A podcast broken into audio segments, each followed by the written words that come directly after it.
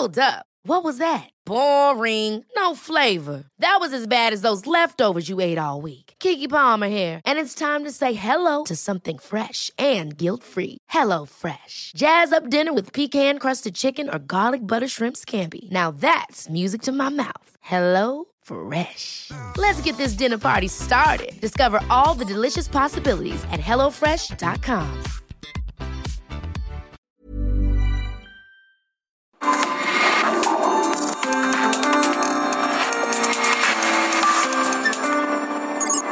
República H, con Alejandro Cacho. Muy buenos días, buenos días, no, buenas noches, muy buenas noches, bienvenidos a República H. Yo soy Alejandro Cacho y le agradezco que nos acompañe. Le invito a que se quede con nosotros la próxima hora porque tenemos mucha información, tenemos muchos temas.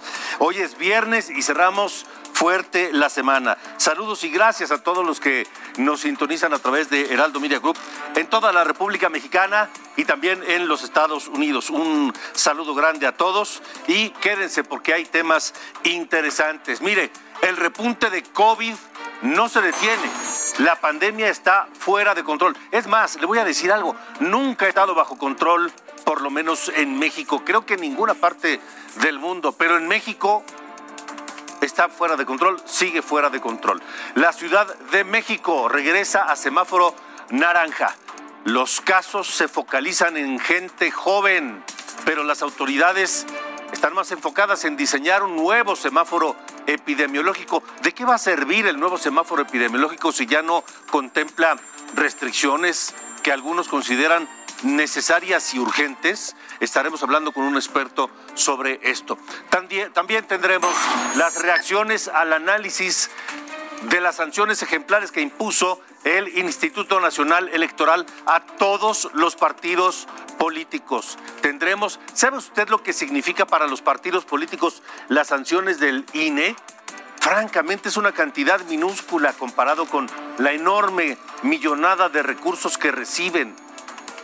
Por eso, por ejemplo, al Partido Verde le resulta más barato violar la ley y pagar la multa. ¿Qué dicen los involucrados? Tendremos cómo impactan las sanciones a las eh, finanzas partidistas y el desglose de la defensa que han estado haciendo Samuel García, el ganador de la elección para gobernador de Nuevo León, y su esposa, Mariana Rodríguez, quienes con éxito han estado desviando la atención y poniendo a ella como víctima, como si el INE la estuviera sancionando a ella, y no. La cosa no es con ella, la cosa es con él y con su partido, porque Samuel García y su partido eran quienes estaban obligados ante la ley a reportar lo que aportaba Mariana Rodríguez. Y eso fue lo que no hicieron y de ahí se deriva todo lo demás. Bueno, mientras tanto en la frontera norte, la frontera sufre porque se alarga el cierre hacia ambos lados. Sufren las ciudades mexicanas, pero también sufren las ciudades estadounidenses allá mismo en la frontera. Hay ciudades que están del lado norteamericano que están sufriendo más incluso que del lado mexicano. ¿Cómo les afecta? ¿Qué ha pasado? ¿Cómo ven ellos la situación de la pandemia? Desde allá estaremos hablando de eso. Y también, por supuesto, Sofía García con nosotros como todas las noches. ¿Cómo está, Sofía? Hola Alejandro, me da mucho gusto saludarte, ya es viernes, así que bueno, pues sí, cerraremos fuerte esta semana. Y es que bueno, te voy a contar eh, cómo se va a llevar a cabo la sesión de la Comisión Permanente esta próxima semana. Será presencial, es lo único que te puedo decir, porque les urge concluir con un tema que ya también los está ahorcando un poco por los plazos que se están venciendo. Pero bueno, de eso te platico más adelante. Gracias, gracias Sofía García. Más adelante te eh, escuchamos por supuesto. ¿Qué pasa con los contagios de COVID? Lamentablemente, las cifras siguen aumentando. Esta semana han estado aumentando de manera importante los contagios cada 24 horas y la cifra con la que cerramos esta semana no es nada alentadora. Sara, buenas noches. ¿Cuántos contagios confirmados de COVID en las últimas 24 horas en México? De acuerdo con la Secretaría de Salud, en las últimas 24 horas se registraron 16.421 nuevos contagios de coronavirus en México. Gracias, Sara. 16.421, 200 casos más que la cifra del día anterior. Y ante el aumento de contagios y hospitalizaciones, la Ciudad de México pasará a semáforo naranja. El 21 de junio pasamos a semáforo amarillo. Bueno, a ver, antes del 6 de junio, antes de las elecciones, pues llámelo coincidencia, aunque algunos dicen que las coincidencias no existen en la política. Antes de las elecciones pasamos a verde y todo era felicidad. El 21 de junio, amarillo. Pero hoy, Eduardo Clark, el director de gobierno digital de la eh, Ciudad de México, dio a conocer este nuevo retroceso. De acuerdo a la última notificación de riesgo emitida por la Secretaría de Salud del Gobierno de México, que recibimos el día de ayer, la Ciudad de México estará en semáforo naranja a partir de la próxima semana y por lo menos dos semanas, de acuerdo a los lineamientos que ustedes ya conocen. Esto derivado de eh, la nueva metodología que ha implementado la Secretaría de Salud del Gobierno de México y es la primera semana que se implementa. Eso es lo que dice Eduardo Clark, le digo, por parte del gobierno de la Ciudad de México. Ahora, ¿qué va a ocurrir? Le voy a decir qué está, qué está pasando. También en el Estado de México se retrocede a semáforo naranja. Escuche a Alfredo del Mazo. En el Estado de México, la próxima semana pasamos a semáforo color naranja. Hoy en día estamos viviendo un incremento importante en el ritmo de contagios. Hay una variante especial, que es la variante Delta, que tiene un gran ritmo de transmisión. Y esto, sumado al incremento en la movilidad, nos ha hecho que el número de contagios vaya en aumento, también el número de hospitalizados. Tenemos que ser muy responsables y muy cuidadosos. Y mire, el resto del país también sigue viviendo algunos retrocesos en cuanto al semáforo epidemiológico a un ritmo impresionante de contagios y de hospitalizaciones. En este momento, el semáforo epidemiológico del país registra una entidad en rojo, que es Sinaloa, 13 estados en naranja, entre ellos el Estado de México y la Ciudad de México. 15 en amarillo y solamente tres entidades en verde, que son Coahuila, Chiapas y Aguascalientes. Ayer, ayer la secretaria o la secretaria de Gobernación, Olga Sánchez Cordero, tuvo una reunión virtual con los gobernadores, pero aunque reconoció que se vive una tercera ola de COVID, dijo que el gobierno federal está firme en regresar a clases presenciales el 30 de agosto. Solo tres gobernadores están de acuerdo fueron los de Jalisco, Enrique Alfaro, el de Guanajuato, Diego Sinué, y el de Veracruz, Huitláhuac García. Y en esta tercera ola, los contagios de COVID se están desplazando hacia la población más joven. En la Ciudad de México, el director general de Gobierno Digital, Eduardo Clark, reiteraba esta mañana que los contagios y las hospitalizaciones se concentran en el grupo de edad de 18 a 39 años. En Sinaloa, Ayer se reportó la muerte de un adolescente de 15 años. Murió el 19 de julio en un hospital del Seguro Social de Culiacán. Con él ya son cuatro muertes de jóvenes por COVID en los últimos seis días solo en Sinaloa. Y mientras que este aumento de contagios no tiene freno, en algunos estados los profesionales de la salud tampoco tienen lo necesario para enfrentar esta tercera ola de contagios. En Hidalgo, ayer hubo una marcha de personal de salud para denunciar la falta de insumos para atender pacientes con COVID. Porque afirman que ya no tienen alcohol, ni siquiera alcohol. No tienen jeringas y aún así siguen trabajando. En Chiapas, trabajadores de la salud de la Clínica de Enfermedades Respiratorias Poliforum de Tuxtla protestan porque dicen que no tienen equipos de protección, no tienen insumos para enfrentar la pandemia a pesar de que la Secretaría de Salud de Chiapas asegura que la clínica cuenta con los medicamentos, equipos e insumos necesarios, pero la realidad es que no es así. Y mientras tanto el gobierno de México está enviando toneladas y toneladas de ayuda a Cuba,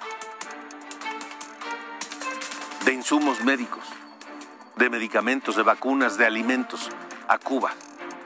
Y en Chiapas no hay en Hidalgo tampoco, y en algunos otros lugares. En este contexto, como lo había anunciado el subsecretario de Salud, Hugo López Gatel, habrá modificaciones al semáforo epidemiológico. La Secretaría de Salud informó que a través que hoy daría a conocer las modificaciones del semáforo de riesgo epidemiológico. Los cambios contemplan recalibrar la escala de riesgo. Cualquier, cualquier cosa que signifique eso. Esta nueva medición tiene por objetivo permitir actividades sociales y económicas. Es decir, que aún en rojo no haya cierre, cierres totales. La pregunta es de qué va a servir esto. ¿Sirve ya de algo? De hecho, ¿sirve el actual semáforo epidemiológico de, de algo? Porque, pues, eh, aunque estemos en naranja, nos decían que estábamos en amarillo, pero parecía que estábamos en verde. En fin, el doctor Malaquías López Cervantes está esta noche con nosotros. Él es profesor de salud pública e integrante de la Comisión para la Atención de Emergencia de Coronavirus en la UNAM. Y le agradezco que nos, que nos acompañe. Doctor, gracias y por estar aquí en República H. Muchísimas gracias por la invitación. Pues espero eh, que no los defraude a usted y a su audiencia. No, de ninguna manera. Hemos platicado antes y siempre han sido no solamente muy interesantes, sino muy útiles todas estas conversaciones, doctor eh, Malaquías. El tema es dónde estamos y cómo estamos enfrentando esta tercera ola de contagios de COVID. Bueno, pues eh, algunas veces antes he dicho que estábamos a la deriva, que la infección, la, epidemia se dispersa como se le da la gana al virus, suponiendo que el virus tuviera ganas, eh, y que las respuestas que se están ofreciendo son todo menos efectivas para tratar de detener esa deriva de infección. Creo yo que ahora estamos viviendo una situación en cierto modo peor porque ahora se contempla la modificación de criterios que como usted dijo no sirvieron de mucho, pero ahora van a servir de menos porque ahora se trata de disfrazar el verde de algún otro color. Yo creo que pues nunca se ha entendido qué es lo que estamos enfrentando no se ha logrado entender que una persona eh, contagiada contagia a otros y eso es lo que se debe de evitar. Eso es lo que se llamaría contención, contener la infección, no nada más lidiar con las consecuencias de la infección, que es tratar de atender en los hospitales a los muy enfermos. Yo creo que todo esto es un error gravísimo, no hay quien le haya entendido y bueno, pues las autoridades hablan y hablan eh, queriendo presentar de manera triunfalista la evolución de los indicadores cuando en realidad están evolucionando sin ninguna afectación ni freno de parte de lo que se decide en el país.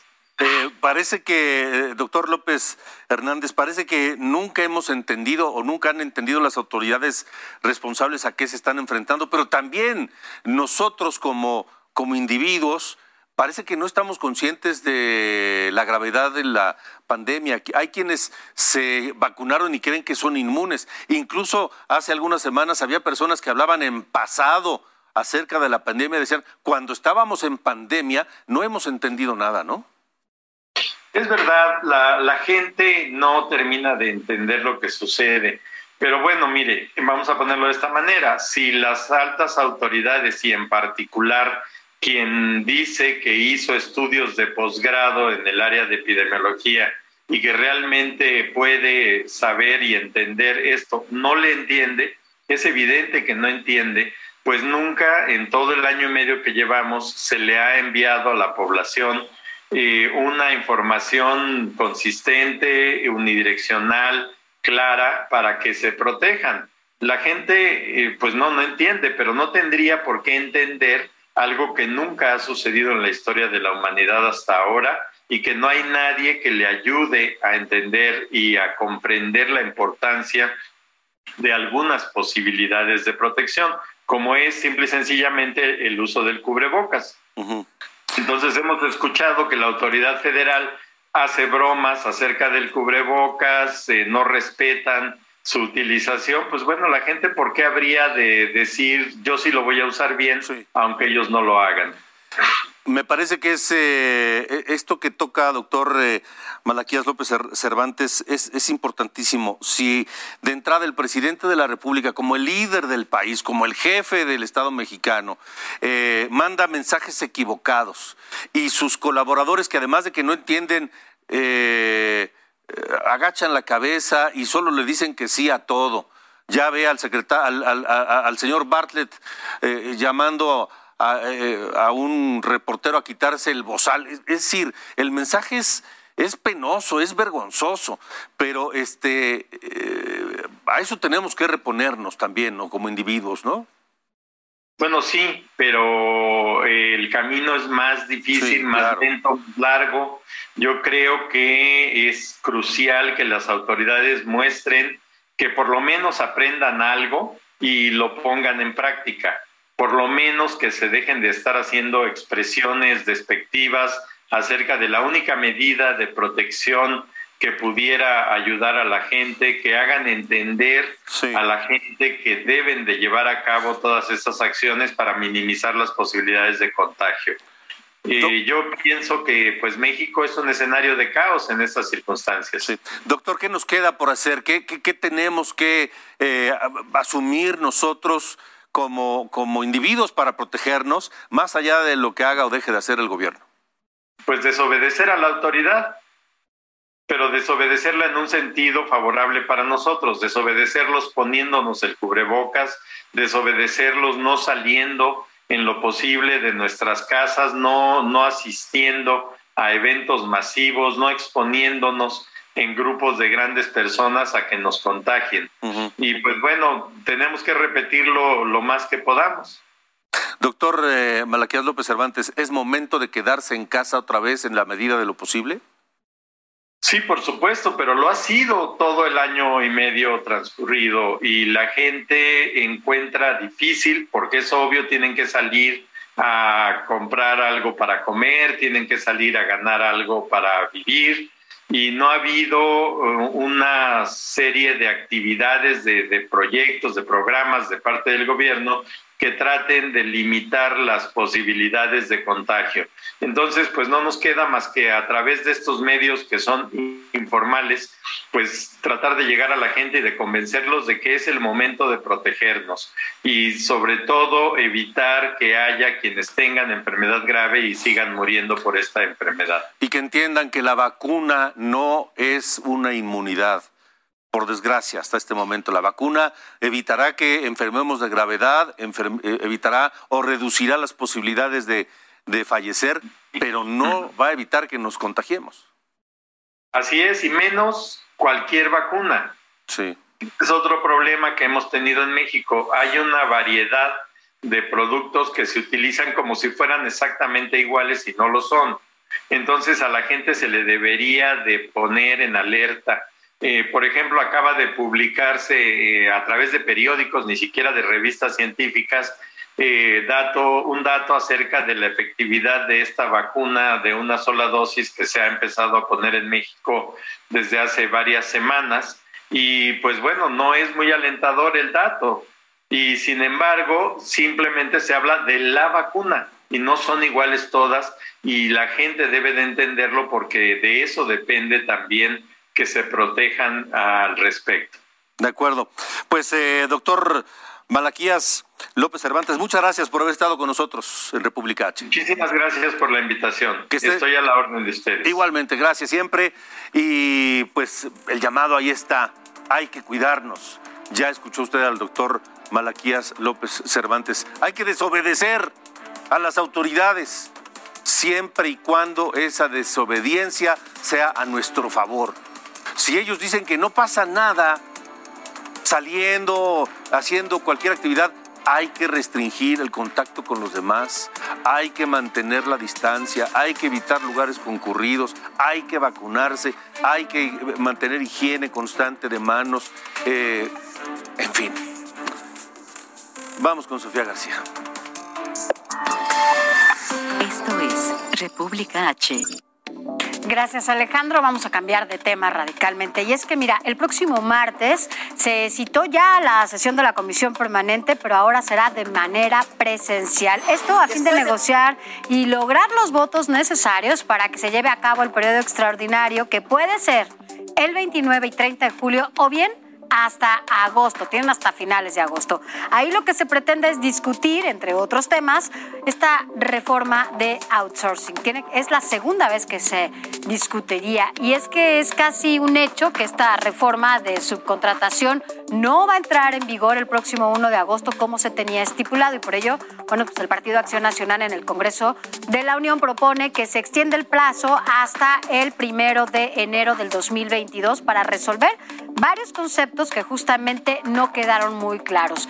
Eh, la presidenta de la Comisión de Hacienda, Patricia Terrazas del PAN, informó que las empresas con esquemas de subcontratación han vuelto a solicitar tiempo adicional para adecuar sus nóminas y registros y pues el Congreso se lo concederá. Solo falta saber si será un mes o cinco meses. Hasta este momento hay dos proyectos presentados. Por un lado, la iniciativa del senador Ricardo Monreal, quien es coordinador de Morena en la Cámara Alta, la cual otorgaría apenas un mes de prórroga, es decir, la transición total hacia este nuevo esquema de terciarización ya no será el primero de agosto, sino el primero de septiembre, si se aprueba esta posibilidad. Y si no, la otra propuesta es la que justamente da a conocer el PAN, que entre vigor hasta dentro de cinco meses, es decir, el primero de enero.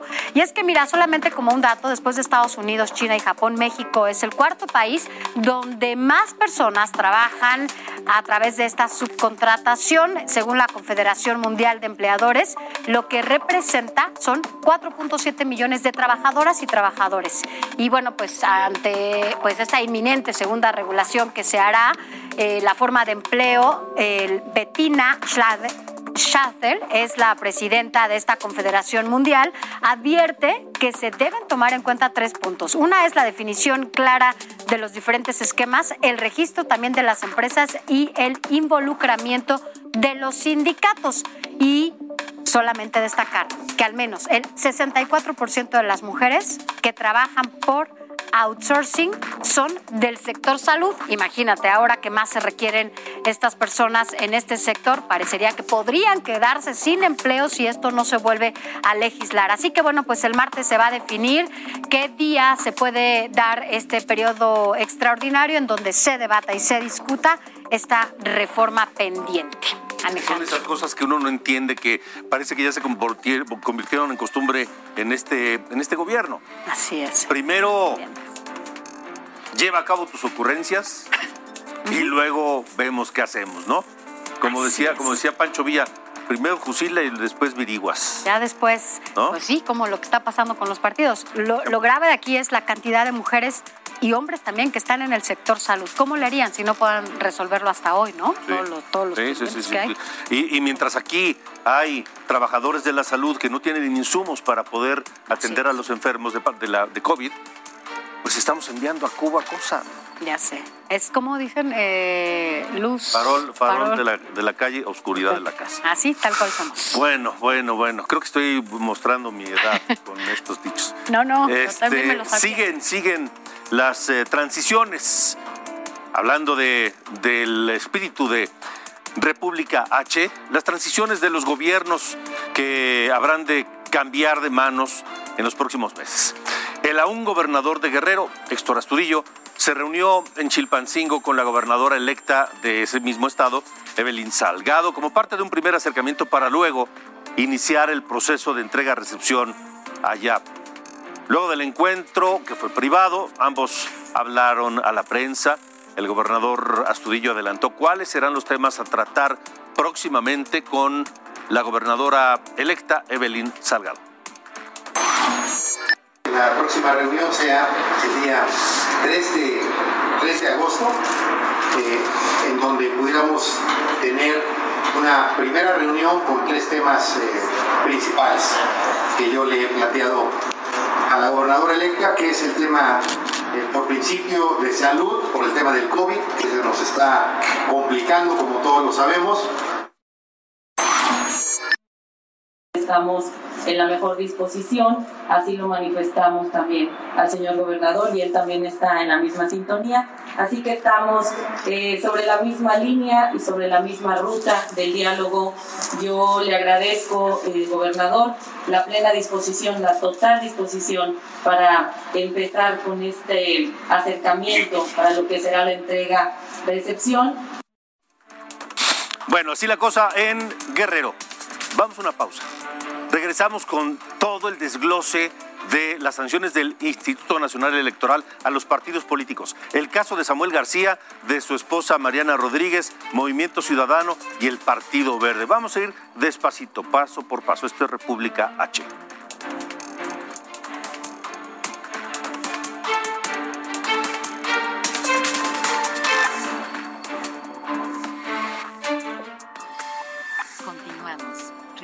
H. Con Alejandro Cacho. Regresamos. República H. Con Alejandro Cacho.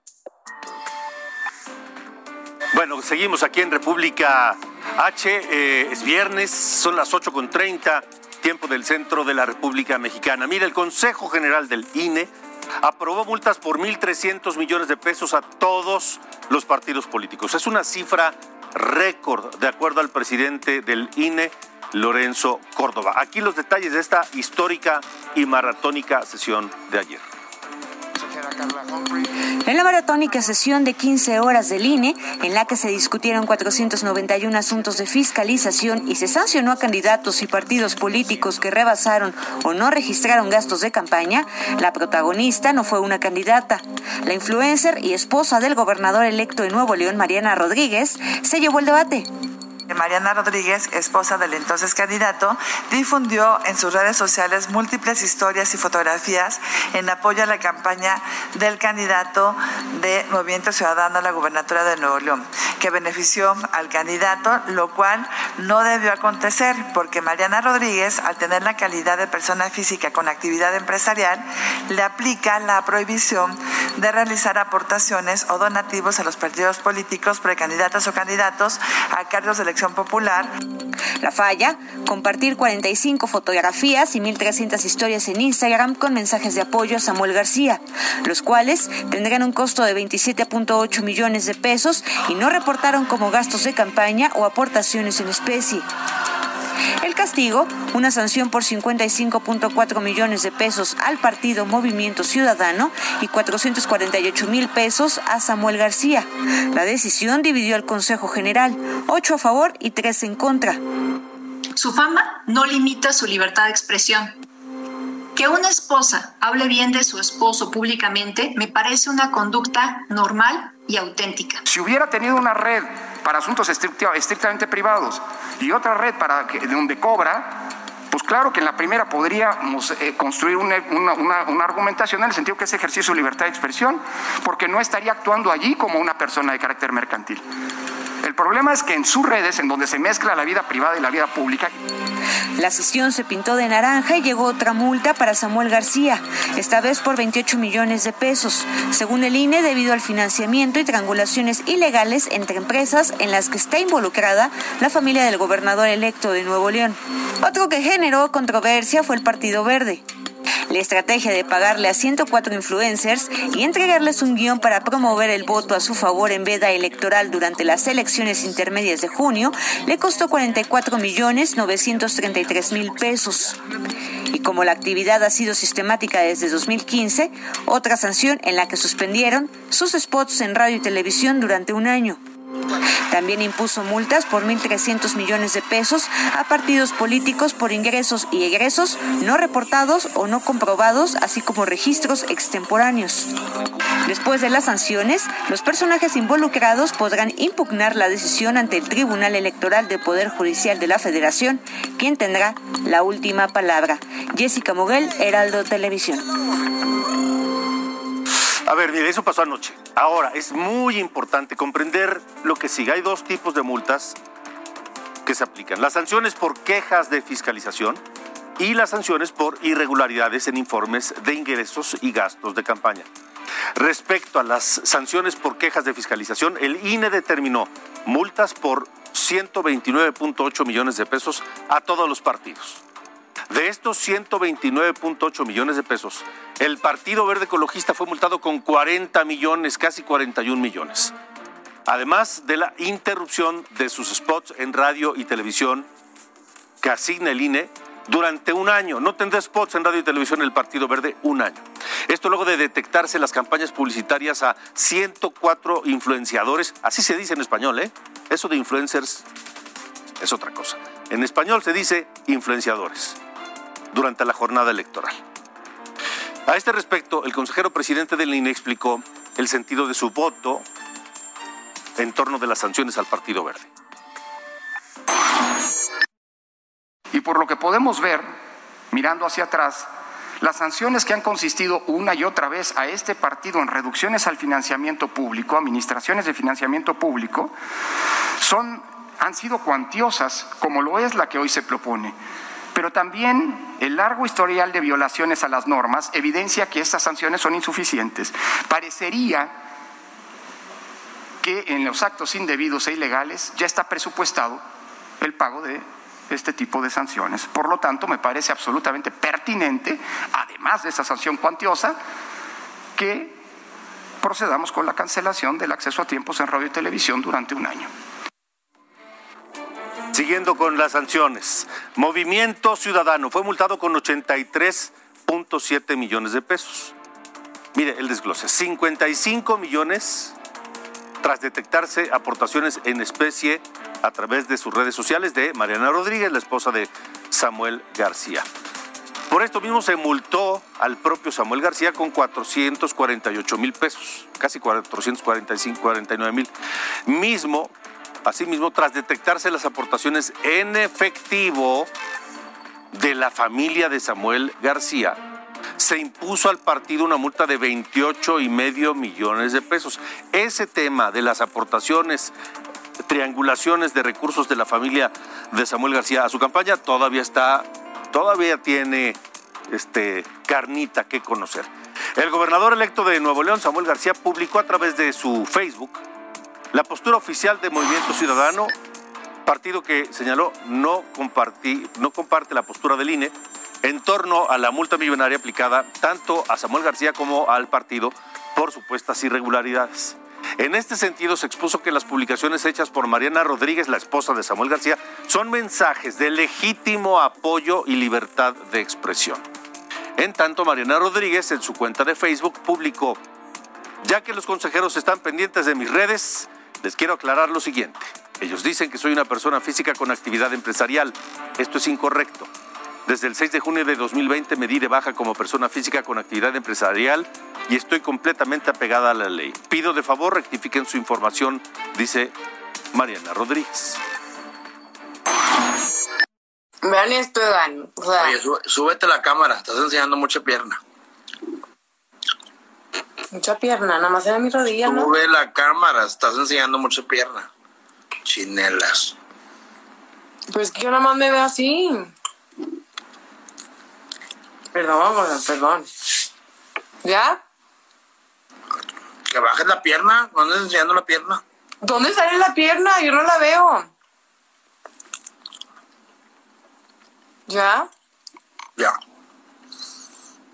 Ay, no, hombre, de veras. Pues me casé contigo para mí, no para que andes enseñando. Perdón. ¿Recuerda esto? ¿Recuerda ese, esa escena grabada en vivo en redes sociales de ambos que le causó una serie de críticas al propio Samuel García? Le llamaron misógino y, y que eh, violencia de género y demás. Bueno, pues hoy ese mismo señor, Samuel García, acusa al INE de ejercer violencia política de género, porque lo quieren multar por haber recibido apoyo de su esposa Mariana Rodríguez. Samuel García dice que el INE quiere catalogar a su esposa como un producto o una moneda de cambio, violentando sus derechos humanos. Y ante eso, pues ya le presentamos esto que nosotros recordamos, que le generó muchas críticas al propio Samuel García. Sobre las aportaciones de dinero en favor de Samuel García, el INE expuso que la Unidad Técnica de Fiscalización acreditó 14 millones de pesos que fueron recibidos por las empresas Firma Jurídica Fiscal Abogados y Saga Tierras y Bienes Inmuebles. Se detectó que este dinero no viene de aportaciones ciudadanas, sino de sociedades mercantiles que tienen prohibido donar dinero a partidos políticos. Ahora, en cuanto al apartado de irregularidades encontradas en informes de ingresos y gastos de campaña de partidos, el INE aprobó sanciones por más de 1.203 millones de pesos. El desglose es así. 373 millones de pesos de multa a Morena. Eso representa el 22.7% de sus prerrogativas. 103 millones a Fuerza por México. Ahí sí le duele, porque es casi el 100% de sus prerrogativas. 101 millones a redes sociales progresistas. También le duele, 96% de sus prerrogativas. Al PRI lo multaron con 90 y casi 94 millones de pesos, que es el 11% de sus prerrogativas. No le duele tanto. Al PAN con 88 millones, que es menos del 10% de sus prerrogativas. Al Partido del Trabajo con eh, varios millones de pesos que significan el 27.3% de las prerrogativas. Al Partido Verde,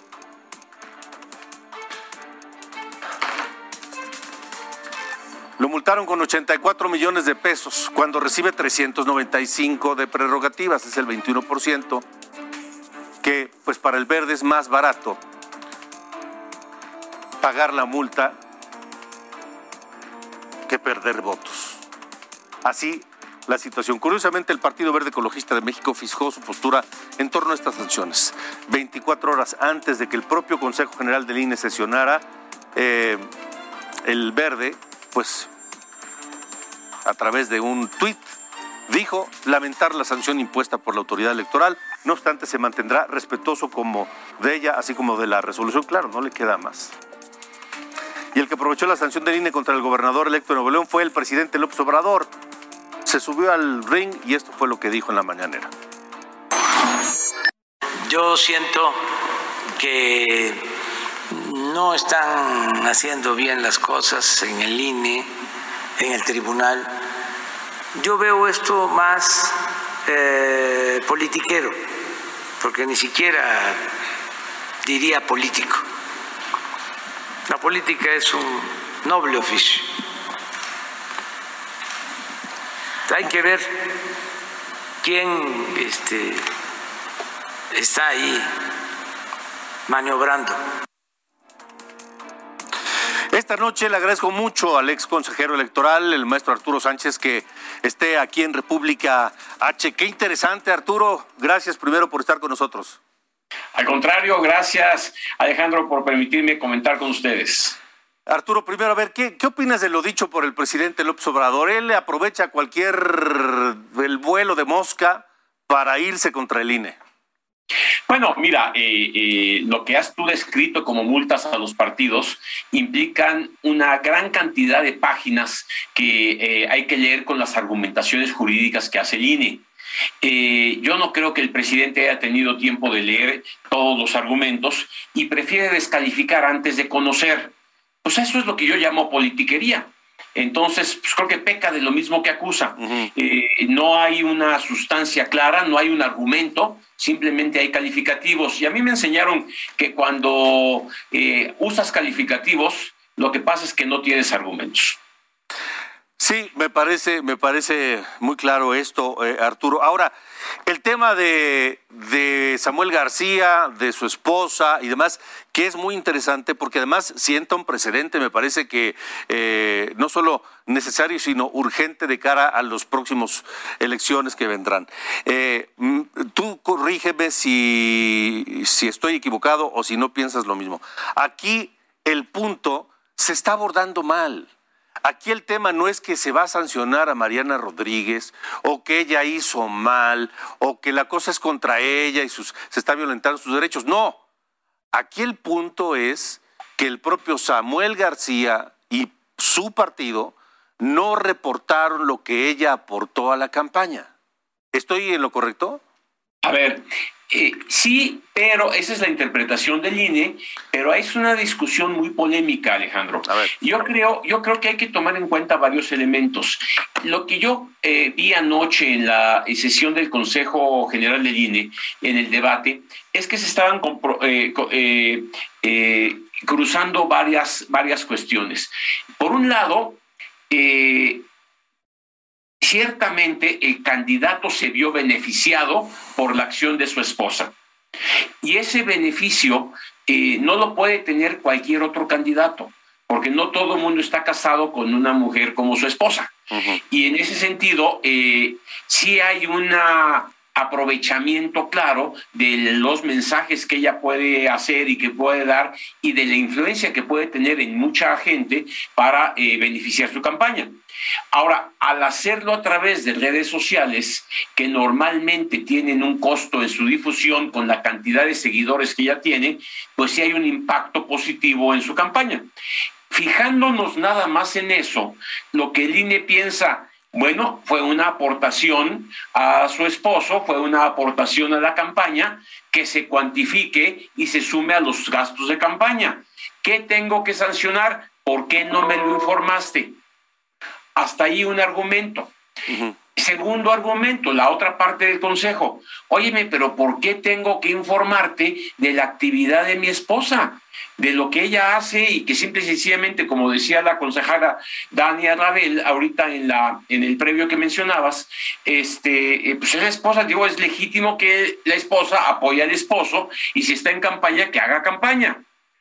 Un tercer argumento, oye, qué padre, entonces, como Lorenzo Córdoba dice, pues si yo pongo a mi compadre, a mi papá, a mi esposa y a mi hermano a que con sus recursos y todo hagan campaña a mi favor con muchos influencers o influyentes, como tú dices, eh, y tienes razón, este, pues me va a salir muy barata la campaña.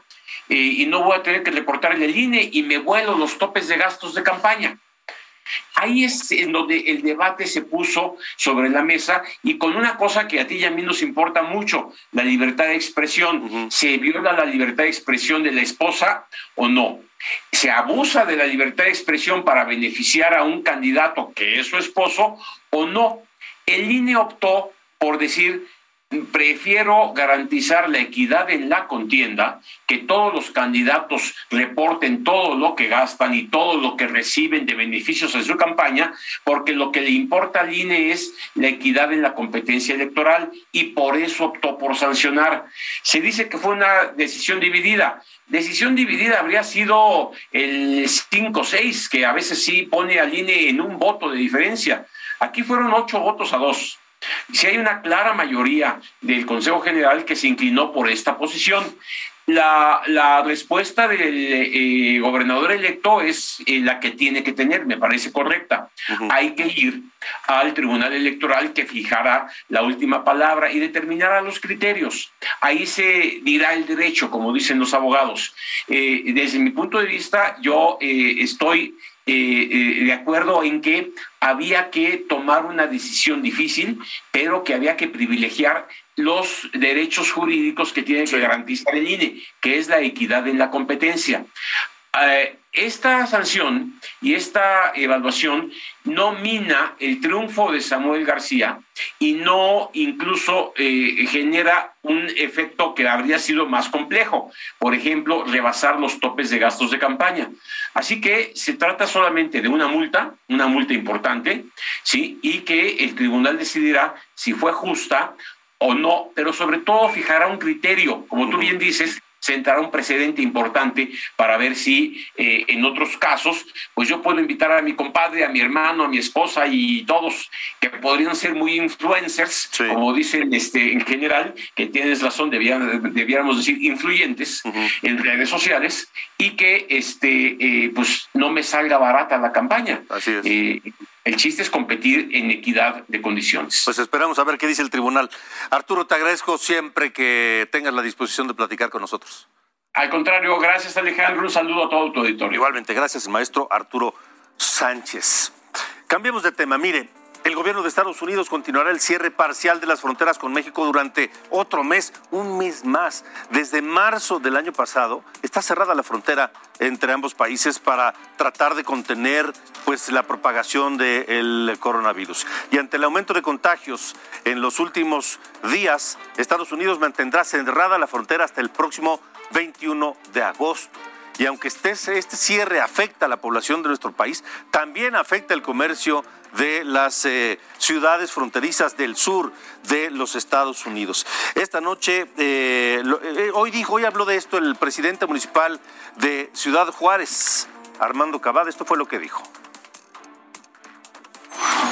La verdad es que para el comercio, para la economía de Ciudad Juárez, le ha traído un beneficio este cierre parcial porque las divisas que antes se iban y se gastaban en el eh, Paso, Texas, pues no todas, pero sí la mayoría se queda de este lado, se queda del lado mexicano. José Mario Sánchez Soledad, presidente de Coparmex en Ciudad Juárez, gracias por estar con nosotros en República H. ¿Estás de acuerdo con lo que dice José Mario Armando Cavada?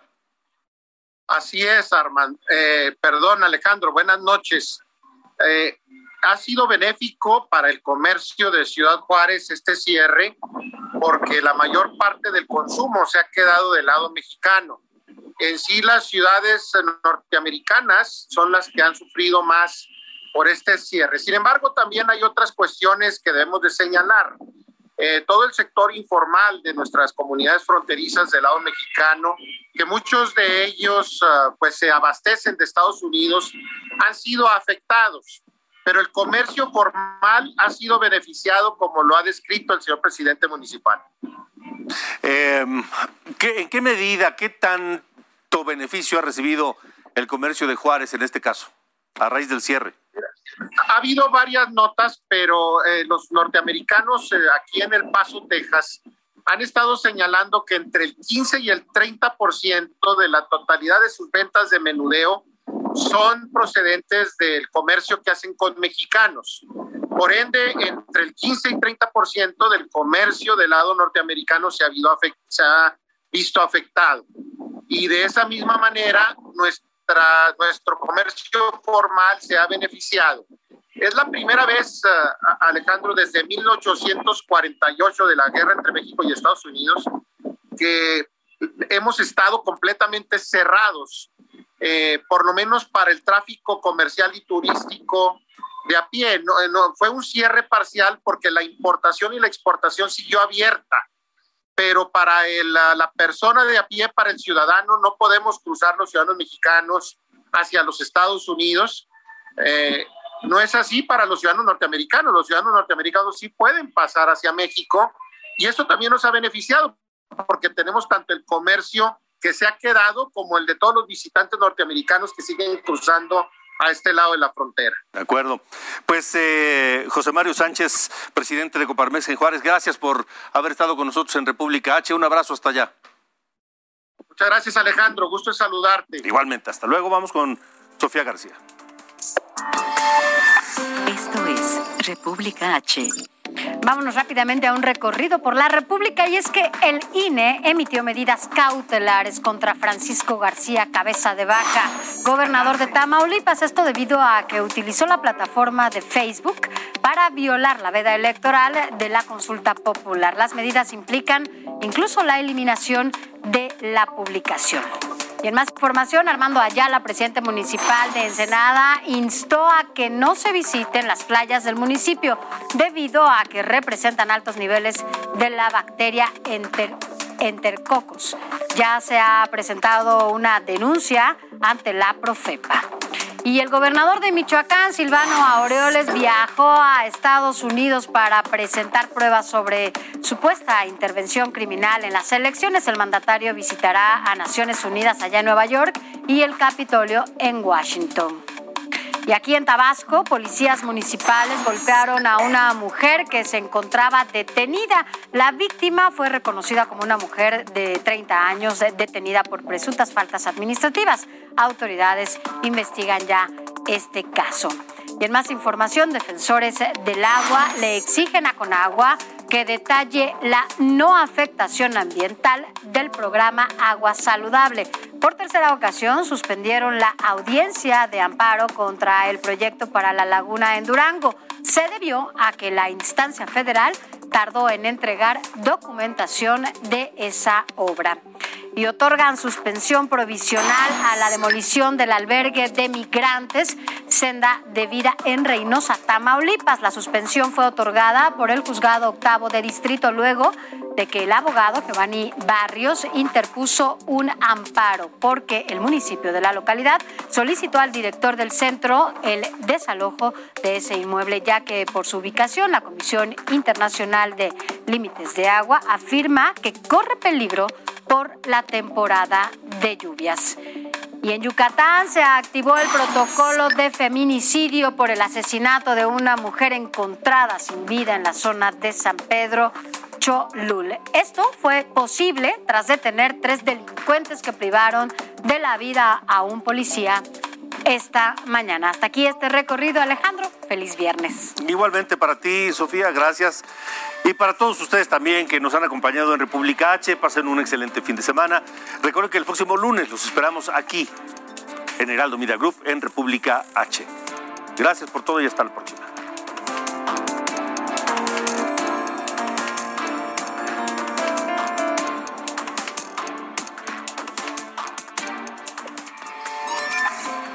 Esto fue República H con Alejandro Cacho.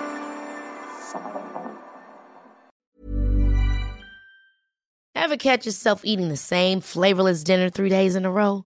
Dreaming of something better? Well, HelloFresh is your guilt-free dream come true, baby. It's me, Kiki Palmer. Let's wake up those taste buds with hot, juicy pecan-crusted chicken or garlic butter shrimp scampi. Mm. Hello Fresh. Stop dreaming of all the delicious possibilities and dig in at HelloFresh.com.